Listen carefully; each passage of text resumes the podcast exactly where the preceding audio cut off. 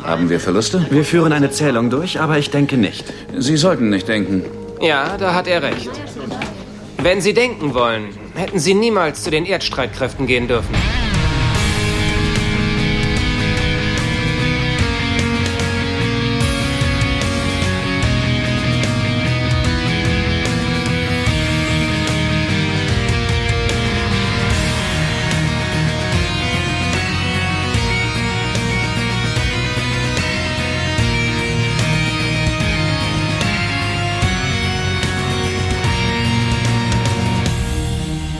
Hallo und herzlich willkommen zum deutschen Der äh, Graue Rat, nein, Air Crusade Podcast.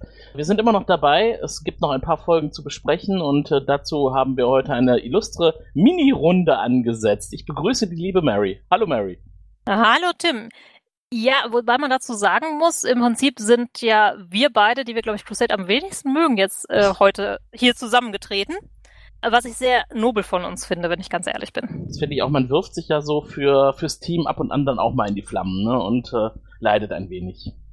Wobei ich muss gestehen, nach den letzten Folgenbesprechungen bin ich eigentlich von dieser Folge echt positiv überrascht gewesen. Das könnte man schon fast als mein persönliches Crusade-Highlight bis hierhin bezeichnen. Okay, ja, also zwischendrin waren mal so ein paar Szenen, wo ich dachte, oh, das erinnert mich jetzt an eine Mischung aus Duke Nukem, Star Trek, Stargate, Atlantis, Stargate SG1 und äh, alles Mögliche.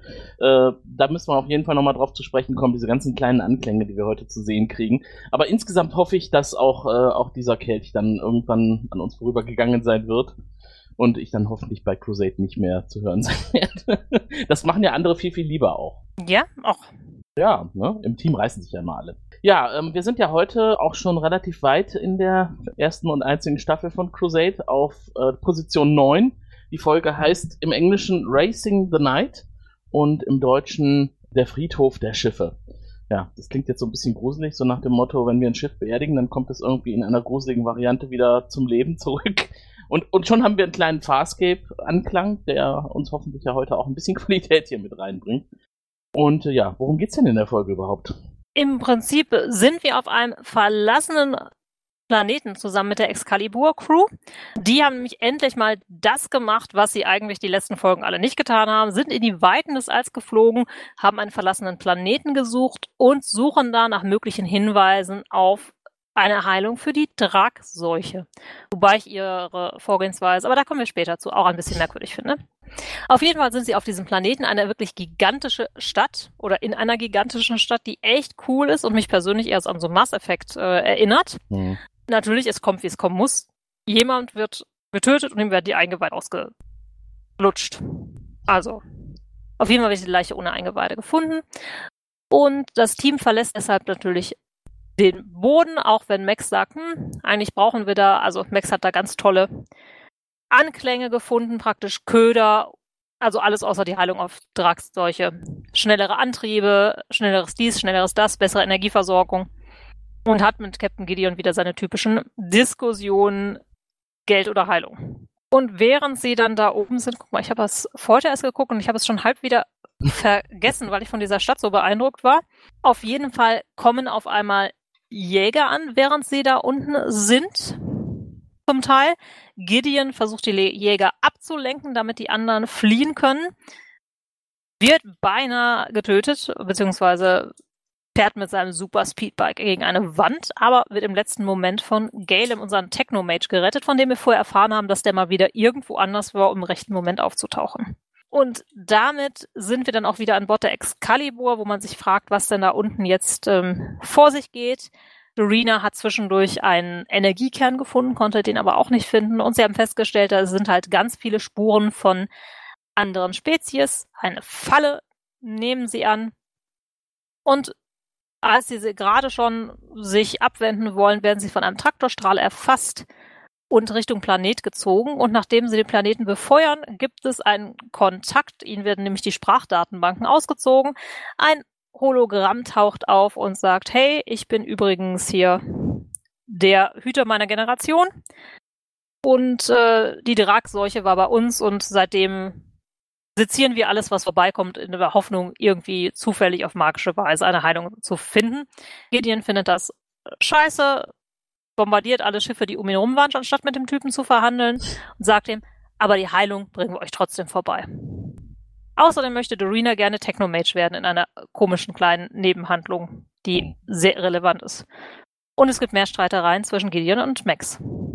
Und das war's, glaube ich, so ziemlich. Das klingt nach sehr viel Spaß. War das echt alles an Handlung? Ich bin gerade ein bisschen irritiert. Es waren so viele A, B, C, D Mini-Handlungen, die keine Rolle spielen eigentlich fürs Thema. Ich habe mir hauptsächlich Kitty Galen-Zitate äh, aufgeschrieben, glaube ich. Ah, das ist gut. Die äh, bin ich hauptsächlich übersprungen, weil ich mir dachte, alles, was von ihm kommt, ist irgendwie so hochtrabend und herablassend und in Plattitüdenform formuliert.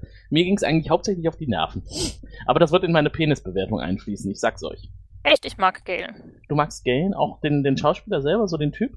Den nämlich, Ich, das ich habe finde nichts schon gegen ganz, den. Ja, finde ich, also eigentlich so gewählt für die Position ganz gut, aber die Dialoge finde ich jetzt nicht so passend. Doch, ich finde, der hat ja teilweise sogar ein paar T-Shirt-Sprüche fast drauf. Ja, auf jeden Fall.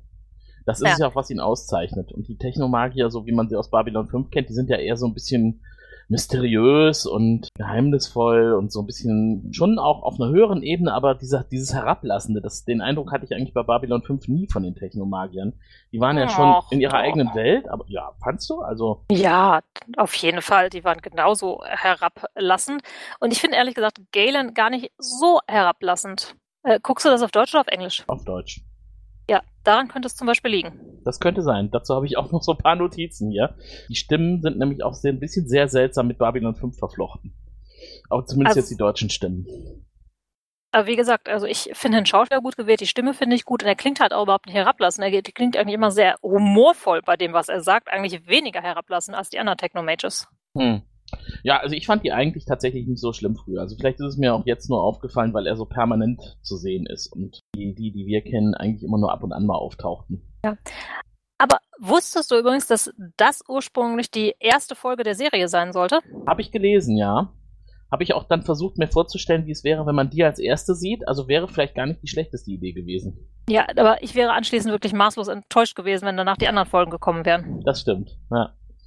Das Muss ich heißt, ganz ehrlich sagen. das heißt, du bist es jetzt eigentlich nicht und du hast jetzt Lust bekommen auf mehr. Wenn mehr Folgen so gewesen wären oder das Gute, was in der Folge war, dann ja. Mhm.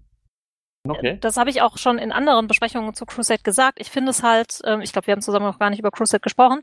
Ich Mhm. finde, es gibt unheimlich viele gute Ansätze und eigentlich ist es unfassbar, wie JMS geschafft hat, das zu vermurksen. Das kann er nur eigentlich mit Karacho selber vor die Wand gefahren haben. Also Villains. Ich kann es mir anders nicht erklären. Weil da sind so viele Sachen drin, die ich total cool finde.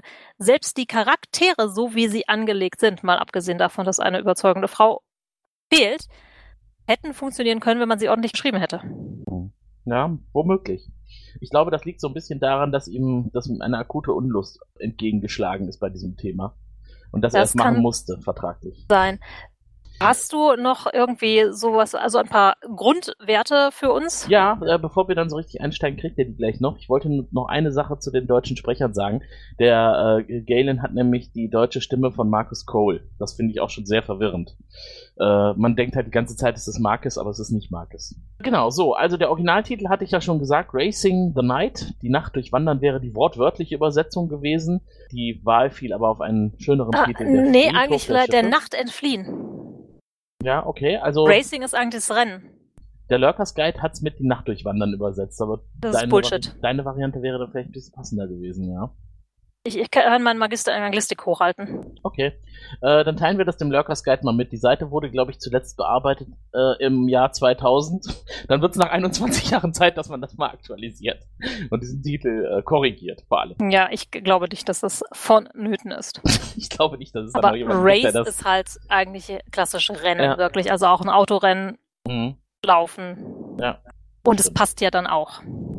Das stimmt. Also, vielleicht machen wir es doch nochmal und schreiben dem Lurkers Guide, bitte aktualisieren. Das wäre, glaube ich, ganz witzig. Ich glaube, die Antwort, die wir zurückbekommen, wäre auch sendenswürdig. Auf jeden Fall war das am 4. August 1999 die Erstausstrahlung in den Vereinigten Staaten und am 28. April 2000, also nur kurz darauf dann in Deutschland. Drehbuch, das kommt von unserem Großmeister J. Michael Straczynski und Regie hat geführt auch ein bekannter Name, Mike Veja wird er, glaube ich, gesprochen als Spanisch. BH, äh, hm? Becha als spanischstämmiger Regisseur.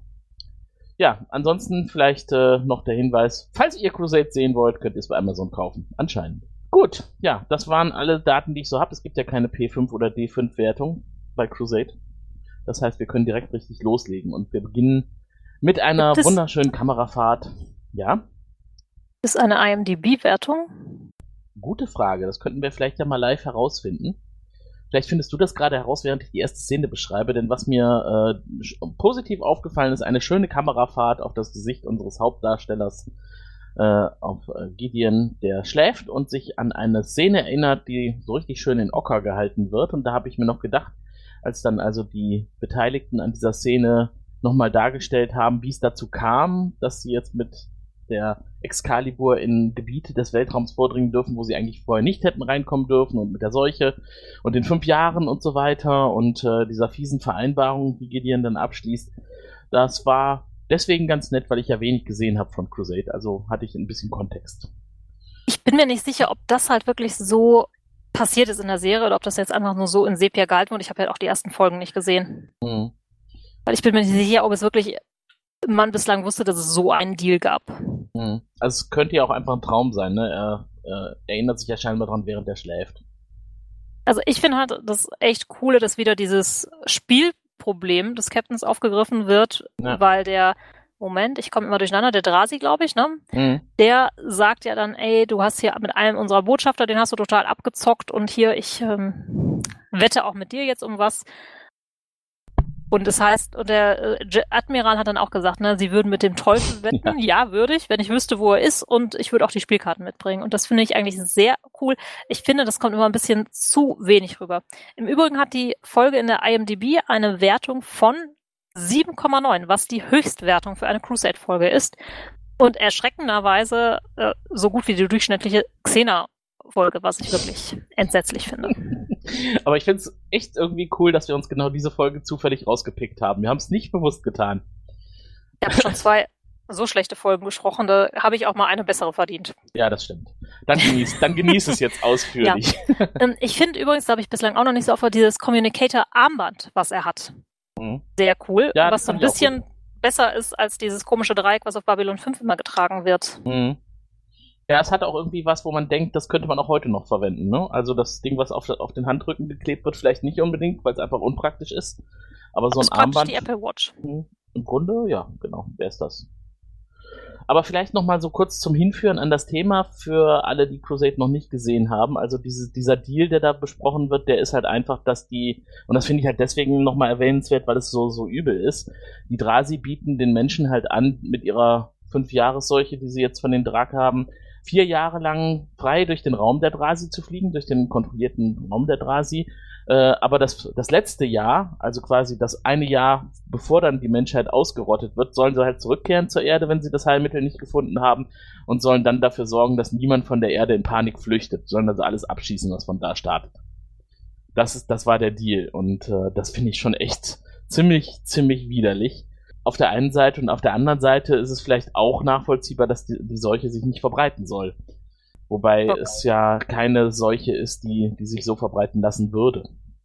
Naja, das weißt du nicht. Ne? Also es ist eine genetisch designte Seuche und sie ist höchstwahrscheinlich sogar darauf ähm, ausgelegt, dass sie sich möglichst gut verbreitet. Also ich wäre da jetzt auch ein bisschen vorsichtig an der Stelle der Drase. Ich kann da die Angst durchaus nachvollziehen. Ich kann auch Leute verstehen, die dann versuchen, in Panik Mhm. von der Erde zu fliehen. Mhm. Nur, es bringt ja nichts. Die Menschen sterben sowieso, Mhm. wenn es keine, kein Gegenmittel gibt. Also ein bisschen seltsam ist es halt deswegen, weil in Waffenbrüder hatte Sheridan ja gesagt, dass die Seuche halt nur deswegen jetzt fünf Jahre braucht, um die Menschheit quasi auszurotten, also so diese, diese Inkubationszeit benötigt, weil die Drag nicht die, die Zeit hatten, die Seuche auf die menschliche Biologie anzupassen, bevor sie die eingesetzt haben. Das widerspricht sich und beißt sich so ein bisschen mit dem Thema der heutigen Episode, finde ich, weil es da ja nicht jetzt äh, in Eile geschehen musste, das was geschieht, worüber wir gleich noch sprechen, sondern eigentlich eher geplant und, und äh, konzertiert durch die Schatten selber ausgeführt. Ja, ja, kann man ja so oder so sehen. Also Sheridan kann ja letztendlich auch nur raten, Hm. Waffenbruder. Und vielleicht ist Also- es ja auch eine ganz andere Seuche. Also das glaube ich persönlich nicht, aber ich glaube, vielleicht ist es eine Grundseuche, die dann immer so ein bisschen angepasst wird. Je nach Gelegenheit, das würde ich den Schatten und den Drag durchaus zutrauen. Genau, aus dem kleinen Seuchenbaukasten der Schatten. So, ich habe mich auf jeden Fall gefreut, weil Gideon wird jetzt nach unten an die Oberfläche gerufen Mhm. und fährt da Tron-like mit einem Speedbike durch Ja. eine gigantische Stadt, die total ausgestorben ist. Und die Stadt ist, ich weiß nicht, ob du Mass Effect gespielt hast. Mhm. Da bist du ja auch manchmal auf einigen Planeten, die so große Infrastruktur noch haben. Also Mhm. gerade im ersten Teil, da bist du auf Ferris und hast noch so wirklich riesige Ruinen und daran hat mich das total Mhm. erinnert und das Fahren selber hat mich an Tron erinnert. An Tron oder sogar ein bisschen an Star Wars mit den Gleitern, die durch Häuserschluchten fliegen. Äh, was ich ein bisschen überzogen fand, war dieses Lederjacken-Outfit, ne? dass man da wirklich dann diesen Motorradgang-Touch mit reinbringen musste. Das war auch, auch nicht passend zu der Zeit, in der es spielt. Ne? Warum sollte er da mit einer Oh. Lederjacke und Sonnenbrille durchfliegen? Das weiß ich nicht. Das hätte Mr. Garibaldi auch gemacht. Also so ein bisschen ist das einzige Problem, was ich hier habe hier, dass sie mit Gideon einfach nicht so richtig wissen, in welche Schiene. Der schwingt immer so ein bisschen von links nach rechts. Ne? Ob das jetzt der coole Biker-Typ ist, der äh, hier Ja. Spiel hat, oder der seriöse oder halbseriöse Raumschiff-Captain. Mhm. Ich persönlich finde, so wie er sich in dieser Folge verhält, der darf überhaupt keinen Offiziersposten bekleiden. Hm. Wobei er nicht der Schlimmste ist. Also der, ähm, wie hieß er, Max, ne? Der ist noch, eine, noch einen Ticken schlimmer da mit seiner privatwirtschaftlichen Geschichte. Was? Ich finde Max total und der super. Profit maximiert. Ich, ja, der, der ist eigentlich auf sympathisch angelegt, ne? Das ist tatsächlich so der, der, der, der eigentlich der Typ, den man sympathisch finden könnte. Der, der Forscher und, und Entdecker und so ein bisschen Indiana Jones mäßig, aber ich fand ihn jetzt mit seinen steilen Thesen, die er heute so bringt, jetzt nicht unbedingt zielführend. Da war Gideon schon ein bisschen geerdeter. Ich, finde es halt nicht? genau andersrum, wenn ich ganz ehrlich bin. Okay. Erstaunlich, Also- aber Gideon hat doch den Plan am Ende abgelehnt, den Max angenommen hätte. Ja, jetzt muss man ganz ehrlich sagen, dass man da auch einfach mal zwei Minuten, aber wir können ja mal der Reihe nach vorgehen, Ja, weil wir genau. stoßen ja schnell genug auf ein paar Konflikte. Und zwar, als Gideon unten ankommt, geht, erfahren wir, dass wir schon so ein paar Tage da sind und der Max bereits seit irgendwie gestern an der gleichen Hieroglyphe irgendwie rumarbeitet. Ja. Ich finde ein bisschen schade, dass sie haben unheimlich viel Arbeit in die CGI, glaube ich, der Stadt oben gesteckt. Aber für die damaligen Verhältnisse muss man immer sagen. Ne? Also ich meine, für heute wirkt das schon ein bisschen albern, aber für damals war das schon ziemlich genial. Das ist mehr als 20 Jahre her. Die haben sich relativ viel Mühe gegeben. Gab es auch damals schon besser, aber für Mhm. Crusade-Verhältnisse war das Ja. echt okay. So, und dafür haben sie da unten einen Raum hingesetzt, der echt aussieht, als hätte man im Unikeller gedreht. Und da einfach so ein paar komische Zeichen an die Wand gemalt. Ja, genau. Und auch der, der Wechsel quasi von der CGI-Kulisse dann in diese echte Kulisse, hat man schon gemerkt, dass wir versucht haben, das irgendwie hinzukriegen, aber das wirkte alles irgendwie wie aus einem Hinterhofstudio aus Mexiko oder so. Äh, aus einer Sitcom. Also es war jetzt nicht überzeugend. Genau so. Und dann erzählt Max ja total begeistert, dass er hier überall die Anfänge von verschi- verschiedenen Formen hat. Mhm. Und zwar für bessere Energiequellen und für tollen Antrieb. Energiespeicherung, genau. Ener- So. Mhm. Und ist halt total aus dem Häuschen, was ich auch super nachvollziehen kann, weil das sind ja schon coole Entdeckungen, selbst wenn er den Ende der Formel nicht hat. Mhm. Und die Gideon kommt, hat sie die Heilung gefunden? Nee. Dann hören sie auf, gehen sie woanders hin. Wo ich sage, A, der kann ja nicht, Max kann ja nicht vorher wissen, was er da findet und dass er total begeistert ist, weil alles ein bisschen weiter bringt, finde ich halt schwierig. Ja gut, Gideon will natürlich stringent vorgehen, ne, will auf der Suche nach der Lösung, nach dem Heilmittel hauptsächlich die, die medizinischen Sachen ausarbeiten und alles, was sonst so zusätzlich kommt, das, das sieht er nicht, das will er auch nicht sehen. Das Ja hält, gut, das aber- hält Max davon ab, die wichtigen Dinge zu finden. Aber an der Stelle muss ich auch sagen, da ist ja kein großes Schild irgendwo, das sagt, und hier ist die Medizinstation. Max muss als Archäologe halt Schritt für Schritt für Schritt vorgehen und Archäologie ist halt keine schnelle Wissenschaft. Das fand ich aber übrigens ganz gut. Äh, in der nächsten Szene äh, redete er mit der, wer war die, wer war die weibliche, das weibliche Crewmitglied, mit dem er dann gesprochen hat? Die Ärztin. Die Ich Ärztin. nenne war sie nur die Ärztin, weil ich mir den Namen nicht merken kann. Ja, ich habe ja eben extra sogar nochmal hier die Besetzung rausgesucht. Dr. Sarah Chambers, ne? Und äh, die ist einen Raum weiter und mit der kommt er dann, redet er über das, was vorhin im vorherigen Raum war und äh, da stellt sie halt auch die Theorie auf, warum sollte denn eine Zivilisation, die irgendwo eine solche Stadt auf einem Planeten hervorgebracht hat, an die Wände ihre Erkenntnisse schreiben und nicht in Bücher und das dann ins Regal stellen, wo man dann viel einfacher auch nachgucken kann. Also so ein bisschen Misstrauen entsteht da schon, während sie darüber reden und sich wundern, warum es auf die Art und Weise dokumentiert worden ist. Ja, dass das jetzt erstmal ein Bait ist und auch kein besonderes cleverer. Mhm. Das ist schon alles richtig. Und ja. wir sehen dann als nächstes einen Typen, den wir nicht kennen, der von einem Laser getroffen wird. Mhm. Und, und ziemlich dramatisch. Scheint sehr, sehr weh zu tun, dieser Laser. Ja, vor allem finde ich, das sieht wirklich wie so eine Hinterhofecke aus, wo der so sich rumtreibt und nicht wie irgendwie eine verlassene Stadt. Mhm. Und es passt auch überhaupt nicht in das Design der Stadt rein. Mhm. Ja, genau, auch dieser Wechsel, ne, von der einen Szene in die nächste. Also irgendwie hatte man das Gefühl, man ist in einem anderen, in einer anderen Serie auf einmal, weil der da gar nicht reinpasste. Weiß nicht, was sie da gemacht haben, ob das vielleicht zeitlich so versetzt gedreht worden ist, dass andere Kulissen noch nicht fertig waren oder sie das zuerst gedreht haben oder nachher gedreht haben und das nicht mehr da war, was sie dafür gebraucht hätten. Womöglich. Auf ja. jeden Fall wird er seziert durch diesen Laserstrahl.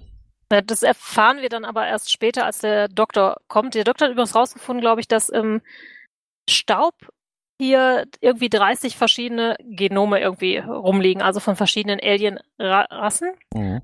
Und ich finde halt sehr schön auch, es wird angespielt, ob es sich hier bei diesem ganzen Planeten irgendwie um die Bücherei von Alexandria handelt. Das ist ja auch so ein alter Wissensort, der verloren gegangen ist. Ja. Das wurde aber dann von der Hand gewiesen, weil dann hätte man ja schon mal davon gehört. Also das kann eigentlich nicht der, äh, der Hintergrund sein, dass es eine Bibliothek ist. Deshalb weiß man auch bis heute nicht, wo die hin die Bibliothek von Alexandria verschwunden ist. Ja, jetzt beginnt übrigens das Intro, ne? Da wollte ich dich auch mal drauf ansprechen. Was hältst du denn von dem Intro und vor allem der Musik? Diese Klangschalenmusik gehört für mich in ein Teil Massagestudio, aber nicht in eine Science-Fiction-Serie, wenn ich ganz ehrlich bin. Ganz schlimm, oder? Genau. Also, wobei jetzt ich sagen muss, jetzt die Szene mit den Hieroglyphen und der Dr. Chambers kommt tatsächlich nach dem Intro. Mhm. Ja, gut, der Semester-Typ war vorher. Genau. Ich finde übrigens sehr schön, dass Max auch nochmal hervorhebt, er hilft ja überhaupt den Menschen auf der Erde, obwohl er auf dem Mars von den Menschen auf der Erde unterdrückt worden ist. Mhm. Das finde ich nett. Ja. Und, und warum auch tut er das aus humanitären Gründen? Nein, das macht er natürlich aus Geldgründen und weil er neugierig ist. Mhm. Und ich finde außerdem seinen Punkt, good business, good for everyone. Ne? Corporations go on, ne? Also das ist ja was, was man sehr gut auf die heutige Zeit beziehen kann. Mhm. Ne? Also im Prinzip viele Konzerne haben ja mehr Macht als einzelne Länder. Das ist was, das kann man so dicht von der Hand weisen. Also das finde ich also innerhalb des Charakters total schlüssig und ja. seine Argumentation da auch sehr viel besser als Gideons. Ja, wir suchen mal die Heilung. Er ist halt ein optimaler Angestellter, ne, von Planetary, äh, wie heißen die nochmal, Planetary Expedition. Expeditions. Genau, also er ist voll auf dem Pfad der Firma, er ist, weiß, dass die Firma Profit machen muss, aber er ist auch ein Entdecker und Abenteurer. Und insofern macht ihm das so auch Spaß, was er da tut. Und wenn er immer im Hinterkopf behält, dass er damit auch Geld verdienen muss, ist ja eigentlich dann richtig so. Und äh, wir erfahren dann, dass Dorina auf dem Weg ist. Von Dr. Chambers wurde sie nämlich darauf hingewiesen, dass sie in ein paar Bereiche nicht reinkommen und Dorina schleppt sich mal wieder durch Tunnel und sammelt auf dem Weg Schädel ein, die ihr im Weg liegen, wo ich mich frage, wo haben, warum sind da andere Alien-Leute? In dem Tunnel, ne, vor allem. Ja, wo, warum mhm. haben die Raumschiffe mit dem Laser sie dann im Tunnel erwischen können, der viel mhm. zu klein ist, dass sie da reinfliegen könnten? Ja. Ja, und sie erreicht auf jeden Fall diesen Kern und entdeckt wie ein großes leuchtendes Auge oder eine gigantische Energiequelle. Ja, oder wie ein, ein Herz der TARDIS. Ja, es, ist einfach nur verwaschen und hell und äh, ich habe da nicht viel erkannt. Vielleicht war meine Version ein bisschen schlecht aufgelöst, aber es war eigentlich nur ein großer pulsierender Kreis. Was ich noch, was ich noch bemerkenswert fand, wie eng diese Röhre war. Also ich äh, hätte da nicht durchkriechen können. Da hätte mich wahrscheinlich ein Klaustrophobieanfall hinweggerafft. Äh, ich auch. Ich äh, habe nämlich auch leichte Probleme mit Klaustrophobie und wäre da nicht reingekrochen. Mhm, ich auch nicht, weil die ist wirklich mega eng gewesen. Arena ist auch mega dünn. Das stimmt. Und sie finde ich übrigens in dieser Maske, in der sie da unterwegs ist, eigentlich relativ überzeugend. Also auch die Kontaktlinsen, das passt gut, die Haare passen gut, das Kostüm passt gut. Ich kenne den Charakter. Der hat diese Woche nicht, nicht, viel, diese Folge nicht viel gesagt, daran liegt es wahrscheinlich. Vermutlich. Muss ich vielleicht doch nochmal mehr sehen von ihr. Sie hat mich nämlich tatsächlich sehr genervt in einigen Folgen. Ja, ich hätte eigentlich gedacht, so, so eine starke Frau, wie, wie eine, die jetzt hier auf Entdeckung geht und durch enge Röhren kriegt, das wäre ja irgendwie was für dich. Nee, die ist leider sehr schlecht geschrieben und albern und hat sich in einigen Folgen schon sehr blöd betragen und hat solche Sachen gemacht wie irgendwie Gideon und ein Pilot, der später, glaube ich, gestorben ist, an den Ohren gezogen und mhm. solche Sachen, also so okay. ganz so übertriebene Sachen. Mhm. Nee, hm. Dorina kann mich nicht begeistern. Ah, sehr schade. Vielleicht, wenn sie dann irgendwann mal Technomagierin ist. Ah, Moment, sie hat mich be begeistert, als sie auf, äh, in einem sehr knappen, in einer sehr knappen Hose einen Berg raufgeklettert ist und man die ganze Zeit ihre Hinteransicht sehen konnte. Das war für mich in dieser Folge, in der das passiert ist, tatsächlich das Highlight. ich vermute für viele andere auch. Wahrscheinlich.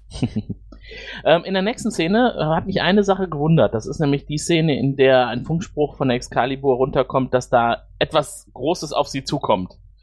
Es wird nicht genau geklärt, was das ist. Das können sie nämlich anscheinend nicht feststellen mit ihren Sensoren von da oben. Man sagt nur, es ist etwas Großes, irgendetwas kommt auf euch zu. Und das sind ja eigentlich nur fünf bis sechs, vielleicht zehn äh, Raumschiffe, die auf sie zukommen, ne? Diese schwarzen Raumschiffe. Genau, aber sie haben vorher noch festgestellt, dass der Typ ja komplett ausgeweitet wurde, der getötet ist. Die sind nämlich befinden sich gerade bei der Leiche. Man hat festgestellt, alle Organe wurden entwendet. Ja, okay. Ja, das hatte ich mir schon vorher notiert mit, der, mit dem Ausgeweitetsein. Ja. Das, Und so. Also generell scheinen sie ja starke Probleme mit ihren Sensoren zu haben, diese Folge, weil ja. sie haben ja auch den Energiekern nicht festgestellt oder die haben halt so gute Schutzschilde und stören das Ganze. Das kann natürlich alles sein. Mhm. Wobei ich fand, das war, wenn nicht besonders gut erklärt oder dargelegt. Mhm. Ja, mhm. auf jeden Fall ausbaufähig. Ja, auf jeden Fall sagt dann Gideon, hey, ne, ihr fliegt jetzt mit dem Shuttle wieder hoch zu Excalibur, ich lenke sie ab und dann kommt diese Star Wars Szene. Also mich hat das sehr an Rückkehr der Jedi-Ritter tatsächlich ja. erinnert, wo sie halt durch den Todesstern teilweise durchfliegen. Ja, dem Millennium Falke. Aber bevor er äh, loslegt, lenkt er die Schiffe ja noch ab, ne? Äh, und ruft, hey, hier bin ich! das ist äh, ein Mensch, der irgendwo, äh, weiß ich nicht, 100, 500 Meter entfernt von, von einem Raumschiff ist und ruft, hey, hier bin ich. Als ob die das da drin hören können.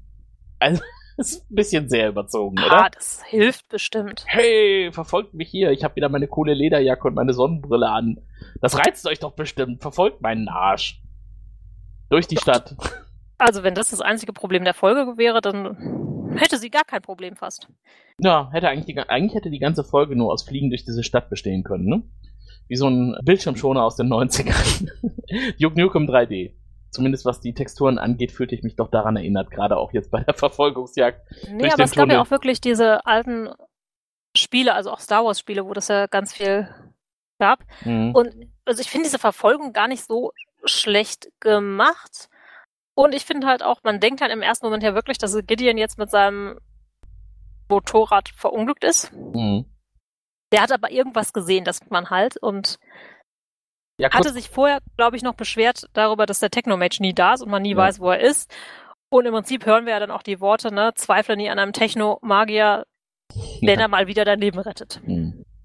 Und genau in der Szene, wo sein Gleiter gegen die Wand knallt, kurz davor sieht man ganz schnell, wie das Raumschiff des äh, Technomage hinter ihm vorbeifliegt. Wobei ich mich immer frage, hat er ein Transportsystem? Ja, scheinbar schon, sonst hätte er, sonst hätte er Gideon nicht retten können und reinholen können. Raffiniert. Also eigentlich hätte er dann auch nie innerhalb der Excalibur zur Andockbucht sich transportieren lassen müssen. Er hätte sich ja auch dorthin beamen können. Wenn er anscheinend Vielleicht macht er das auch nicht hat. bei jeder Gelegenheit. Ja, es ist bestimmt sehr energieaufwendig. Das muss man ja auch einsparen. Genau, also was, was du jetzt auch nicht mitkriegst, weil du es auf Englisch geguckt hast, aber alle, die Crusade auf Deutsch gucken, werden vielleicht auch dadurch verwundert sein, dass die deutsche Stimme von dem Technomagier von äh, Galen die deutsche Stimme von Mr. Bester ist. Und auch genauso betont gesprochen wird. Ich weiß, Deutsch. warum ich es auf Englisch gucke. Hm, ja, wir haben ja dann eine Besprechung auf der Brücke, wo wieder, wie immer, es kommen ja alle auf die Brücke, ne? Mhm. Ich weiß nicht, wie da die Befehlshierarchie ist aber das ist ja schon etwas merkwürdig. Aber ich finde ganz cool, irgendwie sagte der eine Lutent irgendwas übers Denken und dann sagt der Technomagier, wenn du denken wolltest, dann hättest du niemals zum Militär gehen dürfen. Mhm. Das finde ich sehr schön. Mhm. Und das nächste, was ich total spannend finde, Gideon fängt dann an, Max anzuschreien, warum er denn keine Lebenszeichen auf dem Planeten entdeckt hat, weil er hätte doch nach Lebenszeichen scannen sollen, wo ich mir frage, warum ist denn das die Aufgabe des Archäologen? Muss es nicht, das ist ein riesen Schiff, muss das nicht eine wissenschaftliche Abteilung haben, die solche Scans macht? Ja, vor allem um ihn herum sind lauter Leute, die auch ansonsten mit Sensoren arbeiten und scannen. Ne? Gerade dieser Lieutenant, der ihn auch darüber informiert hat, dass, dass ein Funkspruch eingeht. Das ist doch eigentlich dessen Job den Planeten ja. nach, nach Leben abzusuchen. Macht er auch in einer anderen Szene.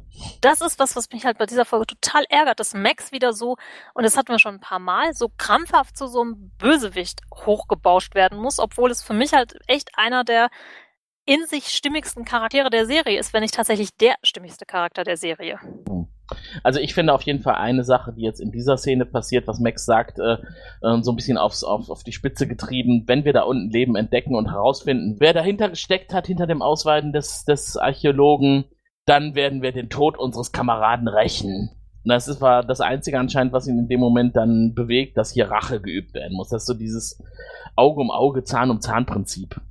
Eigentlich geht es ja eher darum festzustellen, was da passiert ist und äh, warum das passiert ist. Und klar, dann kann man ja auch Leute zur Rechenschaft ziehen, aber so dieses, diesen Rache-Aspekt so in den Vordergrund zu stellen. Was? Nee, das hat Max überhaupt nicht bewegt. Das war pure Ironie, was der da gesagt hat.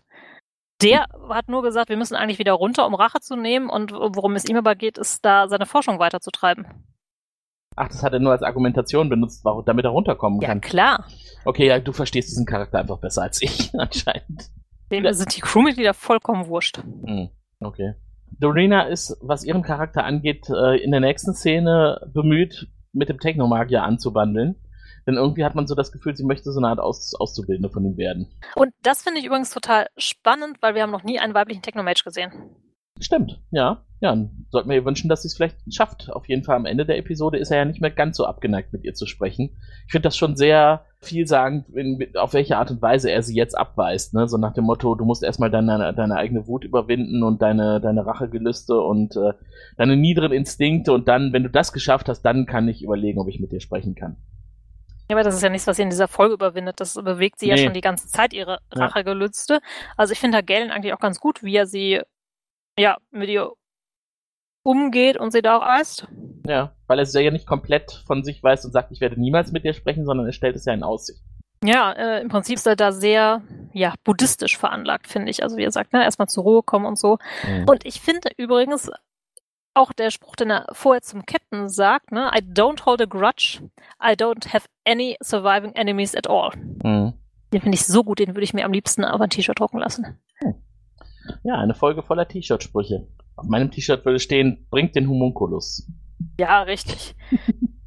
genau, und ein Homunculus ist ja eigentlich eher was ähm, Magisches, was auch so ein kleines mythisches Wesen ist, also ein Helfer eines Magiers. Insofern finde ich das eigentlich ganz cool hier hin. Und ich muss aber sagen, also der Homunculus ist ja im Prinzip so ein die Hilfe des Technomagiers, wie eine kleine naja, Sonde, Mhm. Die seine Gestalt annehmen kann. Und mein Gott, ist das eine schlechte Computergrafik. Das ist wie der Drache. Also ich weiß nicht, die Folge hast du wahrscheinlich nicht gesehen, wie der Drache, wo dann alle so getan haben, als wäre es ein echter Drache oder es würde so aussehen wie ein echter Drache, aber das CGI war so schlecht, dass du auf gar keinen Fall denken konntest, es wäre ein Drache. Und hier kannst du auch nicht denken, dass es ein Mensch wäre. Er sieht eher wie ein Sim aus, ne? Also auf jeden Ja. Fall nicht wie ein echter Mensch. Aber jetzt muss ich auch sagen, ein Sim aus Sim 1, ne? Nicht ein Sim aus Sim 4. Ja, passt. Aber die Idee Ja. ist eigentlich ganz witzig. Also ich er sieht eigentlich aus wie eine Schaufensterpuppe, also wie Ja. einer von den, oh, wie heißen die nochmal bei Dr. Who? Ja, ja, ja, ich weiß, wen du meinst. Ich habe den Namen auch Ja. vergessen. Äh, genau, so sieht er aus. Und äh, während er also materialisiert auf dem Planeten, ich finde das auch ganz witzig gemacht. Äh, oben steht ja der Technomagier und steuert seinen Homunculus, muss sich dabei sehr konzentrieren, weil er hat auch keine sichtbaren Anlagen, die an seinem Körper kleben, zum Beispiel, um den zu steuern. Das scheint wirklich alles irgendwie nur über Gedanken zu gehen. Und dieser Typ, der dann da unten auf dem Planeten ist, der muss ja auf sich aufmerksam machen. Und das war also, ich weiß nicht, wie er auf, im Englischen auf sich aufmerksam gemacht hat, aber dieses, hallo, hallo, ist hier jemand? Die sind doch tatsächlich ohne mich abgeflogen. Ach, wie konnte ich nur vergessen, wo das Shuttle geparkt ist? Hallo, ach, wäre das schön, wenn jetzt jemand hier ist. Hoffentlich tut mir keiner weh. äh, unglaublich, oder? Das finde ich eigentlich, fand ich ganz witzig so über, tatsächlich im Englischen. Das war ähnlich vom Dialog her, ne? Also ich habe vergessen, wo mein Shuttle geparkt ist, aber das war so, Mhm. so vor Ironie triefend von Ja, Galen und Alban. Insofern war das echt okay. Und dann kommt der Laserstrahl, denn dann wird er tatsächlich entdeckt und dann wird er aufgeschnitten. Oh, das ist aber sehr unangenehm. Das ist aber sehr entwürdigend, was jetzt hier passiert. Oh, da fliegt meine Leber. Wo fliegt denn meine Leber hin? Und meine anderen Organe? Was ist denn jetzt damit? Ich finde es sehr cool, dass dieses äh, Homunculus tatsächlich, ne, das schlechte CGI mal dahingestellt, im Inneren genauso ausgestattet Aussieht. ist. Ja. mhm. Wobei, dass das wirklich in das Raumschiff geflogen wird und das Raumschiff nicht merkt, dass das nur eine Illusion ist, finde Mhm. ich etwas merkwürdig. Ja. ja, auf jeden Fall macht er ja den Kopf dann auch ab und fliegt dann in das Raumschiff, um zu verfolgen, wo das halt ist. Ja, der Kopf, der Kopf fliegt hoch zum Raumschiff und sucht sich da eine kleine Nische, in der er sich äh, selber deponieren kann, mit dem ähm, idealerweise noch hinter einer Glasscheibe, wo er dann nach unten schauen kann, wo das Raumschiff dann hinfliegt. Es ist, äh, das fand ich eigentlich schon ganz, ganz witzig, dass das so, so inszeniert worden ist. so ein kleines Abteil so am unteren Boden des Raumschiffs und da passt er genau rein und der fliegt auch irgendwie so von der Seite rein. Anscheinend gibt es da ja Zugang für ihn. Er ist auf jeden Fall drin und, und wird mitgenommen. Und fungiert ab diesem Zeitpunkt als Sonde. Genau, und er fliegt praktisch mit diesem Raumglad in ein Gebäude rein und da sehen wir dann praktisch den Raumschifffriedhof Mhm. mit lauter uns bekannten oder Babylon 5 Fans bekannten Raumschiffen. Wir sehen auf Mhm. jeden Fall einen nahen Kreuzer, ich glaube ein Centauri-Schiff und wirklich so von jedem etwas, was sie da unten gesammelt haben. Ja, war doch schön, dass sie die alten Modelle nochmal wieder verwenden konnten.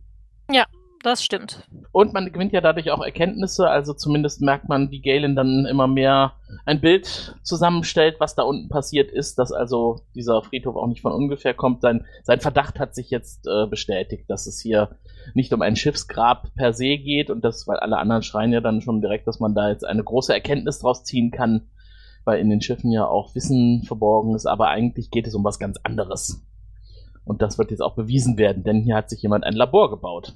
Ja, und zwar nicht nur ein Labor. Also im Prinzip sagen sie ja direkt, ne, dass da irgendwer Leute einsammelt, dass das ja damit zusammenhängt, Ja. auch was die Ärztin erst gesagt hat. Und Dorina fällt jetzt ein, dass sie auch noch sagen wollte, oh, ich habe übrigens auch noch ein paar Tote gefunden. Ja, du, du, du, du darfst doch keine Erkenntnisse für dich behalten.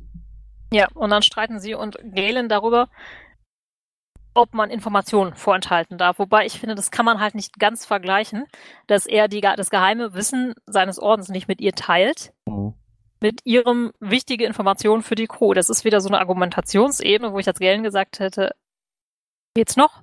Mhm. Geh doch weg. Und das sind Diskussionen, die Zeit kosten, die Gideon immer wieder zulässt, während Max nicht einmal nachgucken darf, ob er nicht doch hier super Antriebsenergie finden kann. Naja, gut, es wird dann halt mit Ich mag unterschiedlichen. Ja, ich mag das Ja, es wird irgendwie. mit zweierlei Maß gemessen hier. Ja. Der Max ist halt echt, der wird immer total untergebuttert.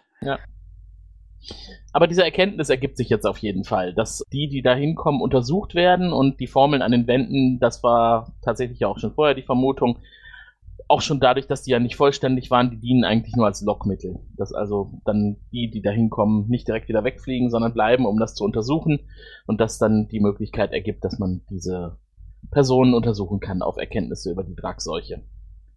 Äh, dann beginnt ja dieser Scan, ne? Ähm, denn sie stellen ja fest, da wo Durina die Energiequelle entdeckt hat, denn da könnte man ja mal etwas näher hinscannen und dann entdecken sie diese riesigen Strukturen unter der Planetenoberfläche. Und das fand ich eigentlich auch ganz schön, dieses Modell, was dann da gezeigt wird, ne? Von dem, von den vielen äh, Schlafkapseln in diesem sphärischen Raum und in der Mitte das schwarze Modell, was fast so ein bisschen an die Schatten erinnert hat, ne? So mit diesen langen Auswüchsen, was natürlich jetzt mit Schattentechnologie nichts zu tun hat. Aber das finde ich wirkte sehr Sci-Fi. Also das war für mich einer Ja, der schöneren stimmt. CGIs. Ich muss aber trotzdem sagen, warum haben sie denn da nicht vorher einen tiefen Scan gemacht von dieser Stadt? Ja, weil sie ja Angst hatten, dass sie dadurch entdeckt werden. Ja, das erklärt sich ja in der nächsten Szene, ne? Ja, wir haben Ja, nur, mal, nur aber, vorsichtig hm. mal gescannt. Man weiß ja nicht, was der Gegner eventuell an Möglichkeiten hat, um auf so einen tiefen Scan zu reagieren. Denn die nächste Frage, die natürlich direkt jetzt kommt von Gideon, sind da unten Lebensformen? Sind das, ist das vielleicht der Ort, wo sich die Bevölkerung versteckt hat aus irgendwelchen Gründen? Und das können sie halt nicht rausfinden, wenn sie nicht eine Stufe mehr äh, Power auf den Scanner packen. Und das muss Gideon dann entscheiden und tut er auch. Machen sie, scannen, stellen fest, da unten sind ganz viele Lebensformen, die sind halt alle im Kälteschlaf, Milliarden. Während sie das noch feststellen und, und eruieren, starten die schwarzen Schiffe, denn das war ja anscheinend dann jetzt der, der Moment, wo sie sich enttarnt haben und, und zur äh, preisgegeben haben, dass sie etwas erfahren haben, was sie nicht hätten erfahren dürfen. Und dann werden sie auch mit einem Traktorstrahl festgehalten und können gar nicht entkommen. Und dann haben wir eine scheiß Action-Hintergrundmusik in dieser Szene. Musste ich mir einfach aufschreiben, weil ich die so furchtbar fand. Während Ja, nämlich die schwarzen Schiffe nach oben starten. Genau, das musst du dir vielleicht nochmal in Ruhe geben. Das ist einfach so un unangemessen. Man erwartet eigentlich was Spannendes, ne? So nach dem Motto, hier kommt ein großer Feind, der greift uns an. Da könnte ja mal so ein bisschen spannende Musik kommen, aber nein, es ist wieder die 0815 Fahrstuhlmusik für billige Actionfilme. Also ist, äh, ich finde immer sehr schön, dass ähm, Gideon sagt, jetzt wollen sie uns dafür umbringen, dass wir zu viel wissen, dabei wissen wir überhaupt nichts. Genau, noch, äh, noch haben sie ja gar nicht die Erkenntnisse, die sich gleich erst ergeben werden. Aber da muss ich auch echt sagen, wenn ich doch so in Eile bin und irgendwas finden will, dann mache ich doch direkt einen tiefen Scan, das ist mir doch vollkommen egal. Ich habe da das riesigste Kriegsschiff der ganzen Galaxis gerade. Mache ich einen tiefen Scan, guck überhaupt, was da los ist, anstatt da erstmal eine Woche irgendwo rumzukratzen und zu überlegen, ah, finde ich denn was? Mhm. Und dann Max, wie gesagt, ankacken. Dafür, dass er da seine Hieroglyphen freilegt. Ey, geht nicht. Ja, aber du erwartest doch nicht wirklich jetzt eine aufbauende Logik in dieser Folge, oder? Also nee, ich mein, aber die hätte mir gut getan. Ja, Es wäre sehr einfach gewesen, aus dieser Folge eine echt gute Folge zu machen. aber dann zieh doch ein bisschen äh, Befriedigung aus der nun folgenden sterilen, aber netten Weltraumschlacht. Die Modelle, die da verwendet werden, die sehen zwar alle gleich aus, quasi wie Picard letzte Folge Staffel 2, aber ich find's irgendwie ganz nett. Also, es hat mir gefallen, ich habe es mir auch aufgeschrieben, äh, steril, aber nett. sagen, ich gucke ja kein Science Fiction für die, die Weltraumschlachten. Mir, mir geht's ja um die großen Science Fiction Themen irgendwie. Ja, aber also die Weltraumschlachten gute gehören Schlachten auch finde ich auch schön. Ja, natürlich gehören die dazu. Aber tut mir leid, diese kleine Popelsschlacht ist da überhaupt nicht. Ich lese übrigens gerade ein total super Science-Fiction-Buch von Brandon Sanderson. Das ist ein sehr bekannter Autor und der hat Skyward geschrieben, wo es auch um eine kleine Welt geht. Und da geht es auch um eine kleine Staffel von Kampfpiloten-Kadetten, Hm. die praktisch ihren Feind. Das ist super spannend geschrieben. Eigentlich mag ich ja so Kadettenraumschiff-Sachen nicht. Also äh, vor allem nicht seit dem 43. X-Wing und ähm, Red Squadron-Roman. Aber das ist so gut, das macht echt Spaß zu lesen. Kann man mit dir nie über Space 2063 sprechen. Das habe ich einfach nicht geguckt. Ah, okay. Ja gut, dann vielleicht doch. Äh, was ich sagen wollte, ich dachte, ich kenne alle Bücher von Brandon Sanderson. Ich habe, ich habe mir wirklich eingebildet, ich habe sie alle gelesen, aber das, was du gerade beschrieben hast, kenne ich noch nicht. Das Ja. ist Anfang August rausgekommen. Das könnte der Grund sein, dass ich äh, mich auf die anderen Veröffentlichungen Kann es dir empfehlen. Mir wurde jetzt von einer Freundin, die wiederum ein wunderbares Science-Fiction-Buch geschrieben hat, beziehungsweise eine ähm, ja, Dystopie, Stock 58, wo die Gesellschaft eines Bienenstocks als Vorbild genommen wird für eine menschliche Gesellschaft der Zukunft auf einem fernen Planeten. Mhm. Und es ist im Prinzip so eine ganz ruhige Erzählung darüber, wie diese Gesellschaft aufgebaut ist und funktioniert. Und die Drohnen, zum Beispiel, wenn die Königin eine Drohne erwählt, ähm, dann ist ja danach ihr Lebenszyklus vorbei und wird beendet. Mhm. So, das ist und das alle Leben der Drohnen Königin. Das Leben der Königin. Oder von der Drohne. von der Drohne natürlich. Ja. Wie das Ja. im echten Bienenvolk auch ist. Ja, aber im echten Bienenvolk sind die Königinnen ja eigentlich gar nicht Königinnen im eigentlichen Sinne, sondern eigentlich eher Brut Brutsklavinnen. Und wenn die Brutsklavin mal irgendwann nicht mehr genug wirft, dann wird die nächste Königin durch Gelee Royal erzeugt. Ja, und jetzt rat mal, worum es in diesem Roman geht. Gelee Royal? Auch. Aber Auch. es geht im Prinzip um diese Ungerechtigkeit in so einem System. Ja, ja, interessant. Ja, also auch die Königin ist praktisch nur eine Figur, die dazu gemacht wird von ihrer Mutter, der Königin, die Mhm. jetzt abtreten muss, weil sie nicht mehr. Also echt cooles Buch und die hat mich auf Brandon Sanderson geschubst und gesagt, das müsste ich unbedingt mal lesen. Und Von da habe ich vor einiger Zeit Landriss gelesen ja, und auch. fand das so mega. Ja. Und habe mir dann jetzt direkt äh, Skyward gelesen, weil ich das, wie gesagt, mit dieser befreundeten Autorin zusammenlese. Hm. Also von Brandon Sanderson kann ich auch wirklich alles empfehlen, was ich gelesen habe. Und der hat wirklich einige ganz tolle Reihen. Und das wäre dann Ja. so jetzt der Buchtipp in der heutigen Crusade-Folge. Ne? Wir verlinken vielleicht in den Shownotes mal so ein paar Buchtipps, Ja. was man unbedingt gelesen haben muss. Das ist eine schöne, schöne Idee. Dann machen Nee, wir das also so. da bin ich der ähm, Becky, äh, die, als gute Science-Fiction-Autorin hat sie übrigens R.B. Frank als äh, Name, damit man das auch nicht direkt als äh, Frau erkennt. Mhm. Hm. Ja, also ich habe mich eigentlich, wollte ich mich weigern, Brandon Sanderson zu lesen, weil ich bin Oh. ja gegen Rhein, weil mir die Zeit fehlt. Ja, ich bin so heiß drauf, immer wenn neue Bücher rauskommen von ihm. Muss ich direkt lesen. Okay, aber jetzt zurück zur, äh, zur Weltraumschlacht. Ähm, die Excalibur hat ein anderes Problem. Sie wird ja jetzt nicht direkt angegriffen, sondern in die Atmosphäre gezogen durch diesen Gravitationsstrahl. Und das sorgt für hektische Betriebsamkeit, denn das kann man nicht sehr lange überleben. Ja, ich finde auch total schön, dass sie dann versuchen, Galen von der Brücke zu schmeißen, wo er sagt, ja, wenn ich sterbe, möchte ich doch wenigstens mit einer schönen Aussicht sterben, Genau. wo ich ihm recht gebe. Nicht irgendwie im Dunkeln, wo ich gar nicht sehe, was passiert. Hm. Ja, das fand ich in der Tat auch ganz gut. Und dann kommt diese, und ja gut, du bist jetzt kein Fan von diesen äh, Kampfaktivitäten im Weltraum, aber ich fand das Hauptgeschütz der Excalibur, was sie dann äh, entscheiden abzufeuern, ne?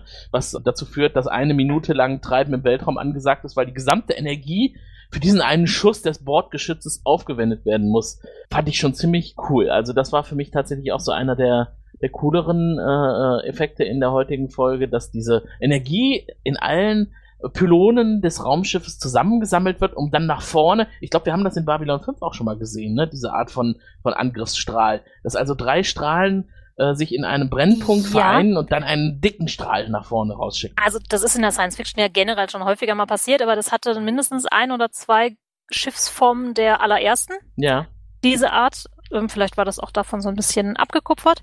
Und das hatten wir auch schon in einer anderen Crusade-Folge, also mindestens in einer. Mhm. Und ich finde es auch eigentlich ganz cool. Ich finde es nur ein bisschen komisch, dass daraufhin der, der da unten sitzt und die Knöpfchen drückt, sagt, oh, jetzt scanne ich die dann doch mal und guck, was da los ist. Mit einem fiesen Geräusch vor allem, ne? Also nicht jetzt irgendwie so Lichtstrahl, wie man das aus anderen Science-Fiction-Filmen und Serien kennt, oder irgendwas harmloses, was nicht beeinträchtigt, sondern einfach nur Informationen zusammensammelt. Nein, es muss ein, ein schmerzendes, schrilles Geräusch sein, was allen in den Ohren wehtut. Das finde ich aber eigentlich mal ganz cool, wenn mhm. ich ehrlich bin, dass das irgendwie, ne, also wie sich das jetzt im Weltraum bis dahin übertragen soll, steht auf einem anderen Blatt. Aber dass es halt nicht so ein Lichteffekt ist, sondern ein Sound, finde ich eigentlich mal ganz cool. Und anscheinend ja auch kompatibel mit den Systemen der Excalibur, weil der Lieutenant sagt ja auch direkt, die kopieren dies, die kopieren das, jetzt holen sie unsere Sprachdateien, jetzt holen sie unsere historischen Dateien und alles Mögliche.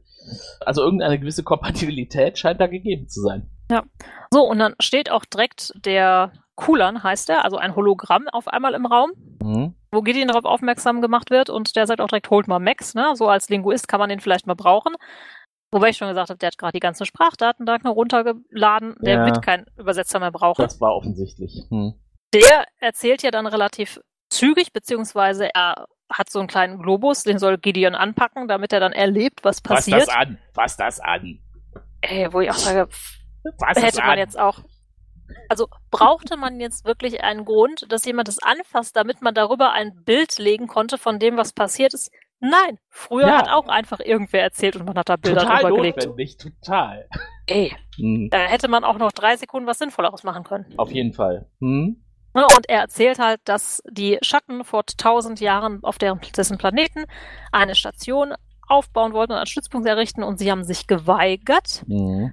Und daraufhin haben die Schatten sie mit einer Seuche belegt. Schöne äh, Szene, die dann gezeigt wird, wie die Schattenschiffe, diese speziellen Schattenseuchen-Ausbringungsschiffe über den Planeten hinwegfliegen und ihre äh, dunklen, unheilverkündenden schwarzen Wolken über den Planeten ausschütten.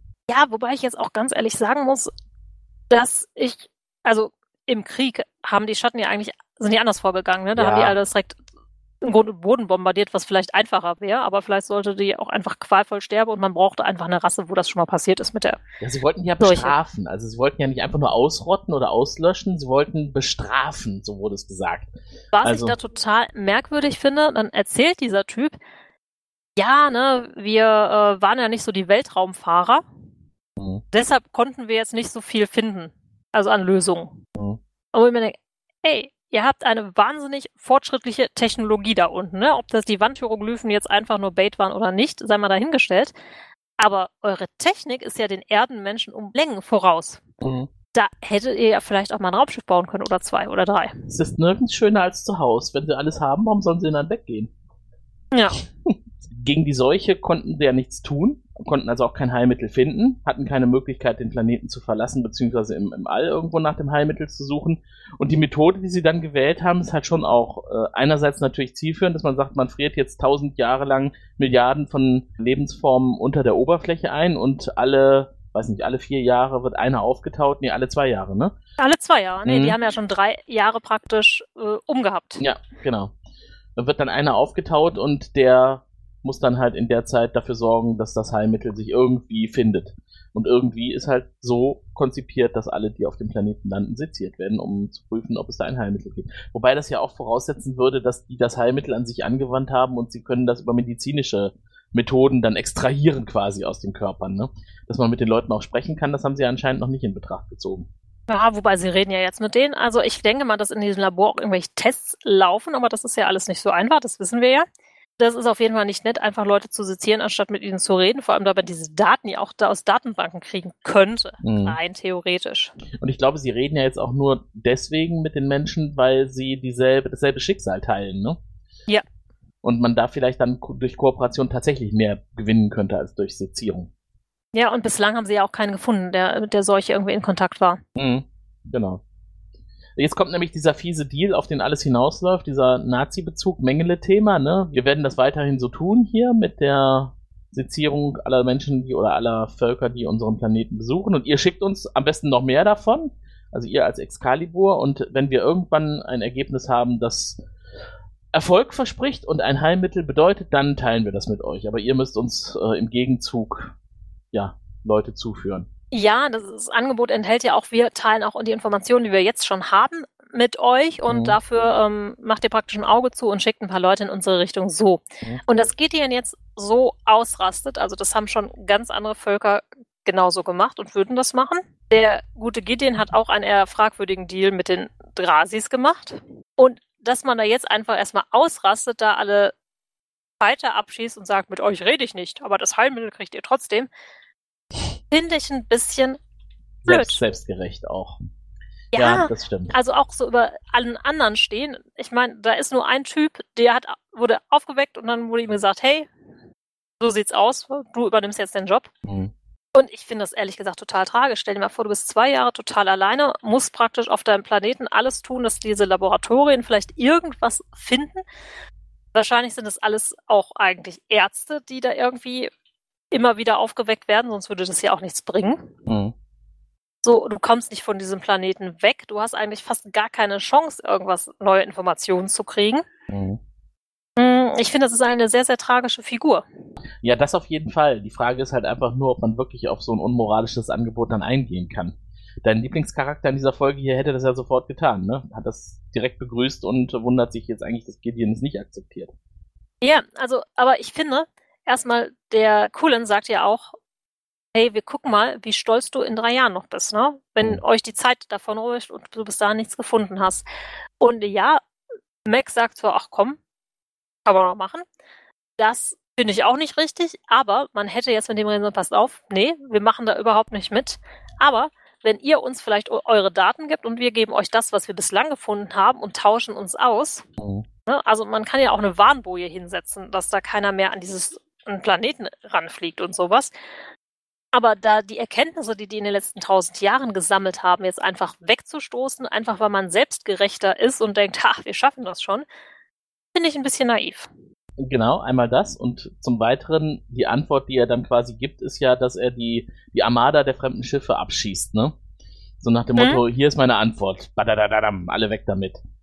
Dadurch sorgt er natürlich auch für eine gewisse Reduktion der Bedrohung, auch für andere, die auf dem Planeten dann landen, aber man weiß ja auch nicht, ob das, das waren ja, vielleicht waren es ja sogar unbemannte Schiffe, ne? Und irgendwie so also ich nehme an, dass das alles unbemannte Schiffe sind. Ach, muss ja auch sonst sein, hätte weil ich ja noch- schlafen. Ja. Ja, hätte, es, hätte ich sonst noch fragwürdiger gefunden an der Stelle. Kann er aber letztendlich natürlich nicht wissen, ob sie wirklich unbemannt sind oder nicht. Mhm. Aber es ist halt echt schwierig. Also Mhm. Gideon ist so auf diesem, hm, also ich habe nichts gegen Weltverbesserer und Optimisten, aber auch das ist Gideon ja nicht.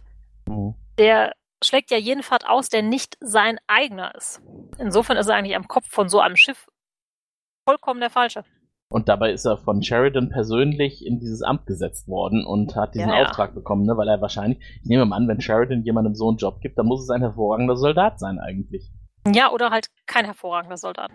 Kein- ja, oder das. Was ich ein bisschen tragisch finde, dass äh, sie dann halt sagen, ihr werdet sehen, oder in drei Jahren, das werde ich dann nicht mehr sehen. Ne? Der Hüter selber wird nämlich bis dahin schon gar nicht mehr da sein, um äh, deren Rückmeldung zu begrüßen und vielleicht auch ein Heilmittel entgegenzunehmen, denn er wird in sechs Monaten schon sterben. Ja, und das finde ich halt auch, ist so dieses Tragisch. Selbstgerechte vom Gideon, der auch noch gar nicht erkennt, in was für einer Situation die Menschen sind. Ne? Mhm. Also, weil diese fünf Jahre scheinen noch relativ eine lange Zeitspanne zu sein, aber der hat auch gesagt, ne, guck mal in drei Jahren, wo wir sind, ne, wir haben auch erst alles andere versucht. Ich finde es schwierig, dass Crusade und, und auch JMS mit den Sympathien so spielt, ne? Weil eigentlich fühlt man sich ja hin und her gerissen. Ne? Wer ist denn jetzt eigentlich derjenige, den man mir hier als die moralische Instanz vorgibt?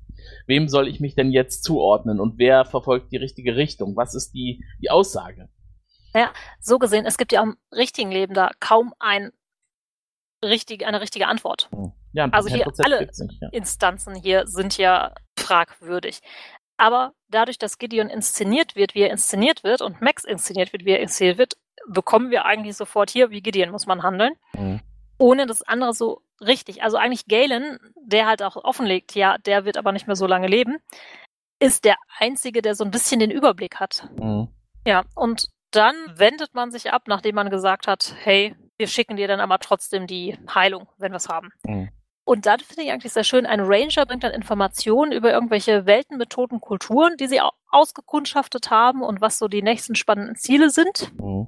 Und ähm, ich glaube, da kriegt dann Druina ihren Hinweis, dass noch nicht alle Hoffnung verloren ist, was ihre Technomagierinnen-Karriere angeht. Ja. Und da finde ich sehr schön, als sie sagt, ah, es besteht noch Hoffnung, sagt er, da ist immer Hoffnung, ihr habt noch nicht herausgefunden, wie man die umbringt.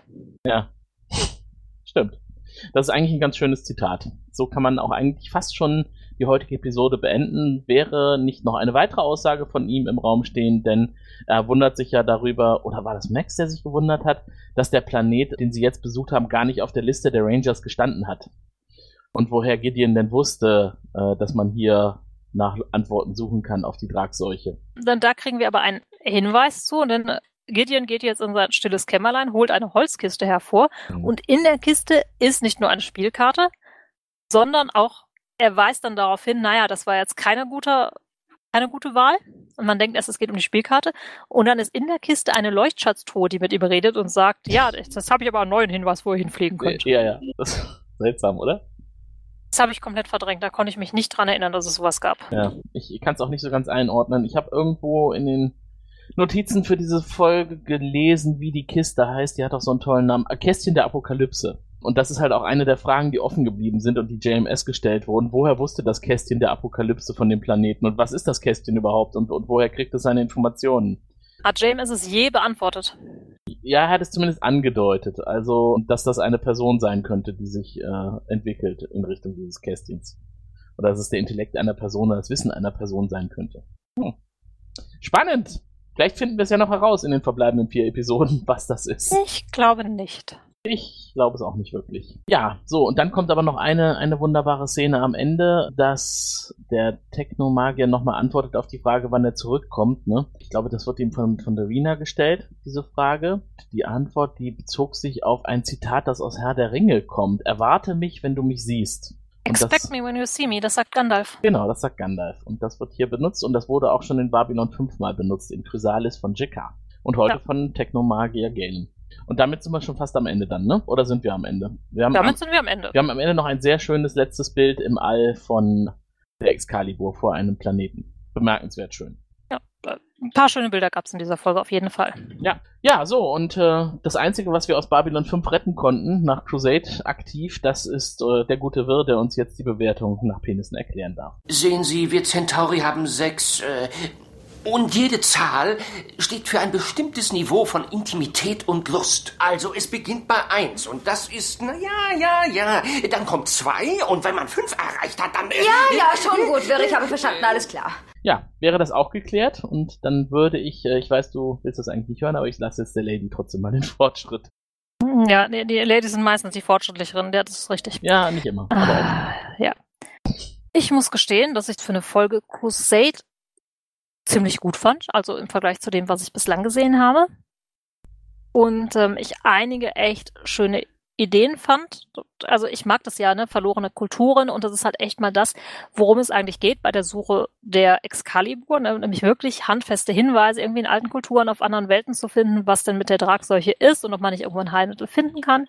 Ich finde auch diese ja, diese Konfrontation mit Coolern und den Mitteln, die die haben, finde ich gut. Ich finde es halt nach wie vor sehr platt an vielen Stellen umgesetzt. Ich mag es nicht, dass Max immer, das ist ja jetzt vielleicht rausgekommen, als dieser Abziehbösewicht von Konzern dargestellt wird. Also wir hatten auch schon so ein paar andere Gefühlsregungen und wissen ja, dass er nicht hundertprozentig hinter ähm, IPX steht. Mm, Das kommt mir aber eigentlich zu wenig durch und generell sind mir eigentlich dafür, dass in der Folge total wenig passiert, wenn wir das jetzt mal echt runterbrechen, sind auch alle Charaktere, die daran teilnehmen, viel zu blass. Du hast halt darauf geachtet, dass fast jeder Charakter mal eine kurze Sprechzeit hatte, aber richtig Interaktion oder dass du dadurch mit einem Charakter warm geworden bist, gab es nicht. Dennoch mag ich halt die Idee, ich mag diese Stadt, ich mag das Design der Folge echt gerne. Ne, die Klangschalenmusik ignoriere ich jetzt einfach mal. Die haben wir ja immer. Und würde hier für mich meine persönliche Crusade Hoch Höchstwertung von drei geben. Hui, das ist doch ganz ordentlich. Dafür, Ja. dass du zu Anfang sagtest, du wunderst dich über jede Bewertung, die über eins hinausgeht. Ja, aber wie gesagt, ich habe ganz furchtbare andere Folgen gesehen. Ja, also diese Folge heute war tatsächlich keine von denen, die ich ganz furchtbar nennen würde. Also da gehe ich auf jeden Fall mit dir d'accord. Was mir vor allem jetzt positiv aufgefallen ist, die Folge war kurzweilig. Also Ich konnte Ja. sie mir durchaus zweimal anschauen und es ging. Also ich habe mich jetzt nicht gelangweilt und es ging auch wirklich verdammt schnell rum die Zeit. Beim zweiten Mal habe ich mir etwas intensiver Notizen gemacht und selbst das war okay. Also ich fühlte mich jetzt nicht äh, gequält beim Ansehen der Folge. Nee, das ist mir halt echt aufgefallen. Dafür, dass gar Mhm. keine Handlung wirklich oder wenig Handlung nur vorhanden ist, ist die echt kurzweilig. Wahrscheinlich wegen dem ganzen Raumgleiter hin und her fliegen. Ja, vermutlich, weil, weil wir halt wirklich auch viele Szenen so zwischendrin hatten, die so ein bisschen auf Schönheit gemacht waren. Oder auf, auf Effekte halt. Und nicht so sehr auf lange Dialoge, die dann eher ermüdend sind. Denn die Dialoge, die wir hatten, die waren ja dann eher kurz und knackig. Also ich äh, gebe ja wirklich ganz offen zu, ich bin jetzt nicht der größte Crusade-Experte. Ne? Also ich könnte mir durchaus vorstellen, nochmal über eine Crusade-Folge zu sprechen. Ich könnte mir aber auch vorstellen, Hört, hört. jetzt nicht mehr drüber zu sprechen. um das nochmal der Vollständigkeit halber zu sagen. Und dann fände ich es schön, wenn ich mit der heutigen Folge geendet hätte. Dann habe ich es nämlich nicht mehr so ganz schlimm in Erinnerung. sondern bin ein bisschen versöhnt dann auch damit. Insgesamt bin ich jetzt nicht der größte Max-Fan. Ne? Ich fand Gideon jetzt auch nicht so toll und wenn ich mir meinen persönlichen Helden in der Folge suchen müsste, dann wäre es vielleicht tatsächlich der Technomagier. Obwohl der ja eigentlich auch jetzt nichts Besonderes leistet. Ne? Also diese ganzen Zitate und, und klugen äh, Reden, die er schwingt und dieses äh, doch etwas von oben herab auf alle anderen. Ähm, Aber wie gesagt, es das finde ich so- halt nicht. ja, ne? ich wollte gerade wollte es gerade sagen. Also du empfindest es nicht so. Du sagst, es war in Babylon 5 genauso. Da habe ich das schon ein bisschen versöhnlicher empfunden von dem damaligen Anführer der. Aber setz, seh dir echt mal einen Clip an von dem im Englischen, weil ich kann mich daran erinnern, dass ich den früher als Teenager auch ganz furchtbar fand, den Technomagier, und total arrogant und alles. Mhm. Ich glaube, dass sich das echt mit der Stimme und allem, wenn du das so wahrnimmst, ändert. Also ich werde es vielleicht sogar tun. Also wenn die Kurzweil sich auch jetzt beim dritten Mal noch niederschlägt, dann kann ich mir die Folge vielleicht nochmal auf Englisch angucken. Ja, das musst du ja nicht machen. Es reicht, glaube ich, echt schon, wenn du so einen kleinen Clip mal auf Englisch siehst mit Galen. Ja, aber warum nicht? Ich habe, ich glaube, ich habe jetzt sogar fast Lust drauf, das mal zu machen. Jetzt Äh, hat Tim seine Liebe für Crusade entdeckt. Ja, äh, gut, das wird sich vielleicht gleich in der Peniswertung niederspiegeln, dass ich das nicht unbedingt habe, aber ich sage schon so viel vorab, also es ist jetzt nicht meine Mindestwertung. Ich habe ja, glaube ich, irgendwie beim letzten Mal 1,5 Penisse gegeben, also nicht so besonders viel für die andere Folge, die ich besprochen habe. Also was mir äh, tatsächlich auch positiv noch im Gedächtnis jetzt geblieben ist von heute, waren diese Szenen in der Stadt und das archäologische, sehr so Daniel Jackson-mäßig, Stargate SG1 oder auch Atlantis, eine Stadt, die man halt entdeckt, die völlig unzerstört ist, die man dann erkunden kann. Davon hätte ich mir eigentlich mehr gewünscht, aber wenn ich wenn ich darauf jetzt Lust habe, dann schaue ich vielleicht nochmal Stargate Atlantis durch. Wobei da ja auch die Stadt nicht so immer im Detail erkundet wird, aber zumindest steht sie auch im Vordergrund. Das Dilemma, das gelöst wird am Ende, weiß ich nicht. Also für mich war es dann moralisch jetzt doch die richtige Entscheidung, es so zu tun und die nicht in ihrer Theorie zu unterstützen, dass man die Leute zu sich kommen lässt und abschlachtet und daraus Erkenntnisse zieht. Also der moralisch richtigere Weg war es. Äh, Moment, ich habe nie gesagt, dass das moralisch jetzt komplett falsch ist, aber ich hätte gedacht, man hätte noch mal drüber reden können als zivilisierter Mensch. Hm. Ja, und das ist halt das Problem dann, dass man halt nicht drüber redet, sondern Fakten schafft, ne, mal eben so die, die feindliche Armada wegkloppt und das dann als Statement im Raum stehen lässt. Und sich dann aber auch nochmal, also hier namens Gideon, ne, äh, auf eine höhere Position schwingt und sagt, gut, aber wenn wir dann das Heilmittel finden, dann kommen wir zurück und dann werdet ihr sehen, ne? Und dann Mhm. kriegt ihr das auch von uns ohne Gegenleistung, ne? Weil wir sind hier auf jeden Fall die Besseren. Wobei die anderen es halt auch nur auf ihre Weise gemacht haben, weil sie überleben wollen.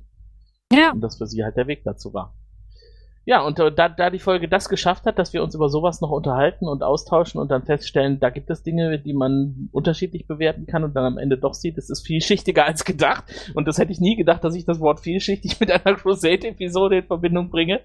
Ist aber tatsächlich so. Deswegen schließe ich mich heute mal deiner Wertung an und vergebe auch eine massiv maximale Punktzahl von drei. Uh. Ja, und damit reißen wir jetzt, glaube ich, den Schnitt ganz schön nach oben und werden wahrscheinlich von Sascha eins auf die Finger kriegen. Ach, Ich glaube, Sascha ist da relativ offen. Ich glaube, dass er auch dieses Mal nicht so Probleme beim Schreiben der Shownotes bekommt, weil er, glaube ich, zumindest ein bisschen erahnen kann, worum es in der Folge ging.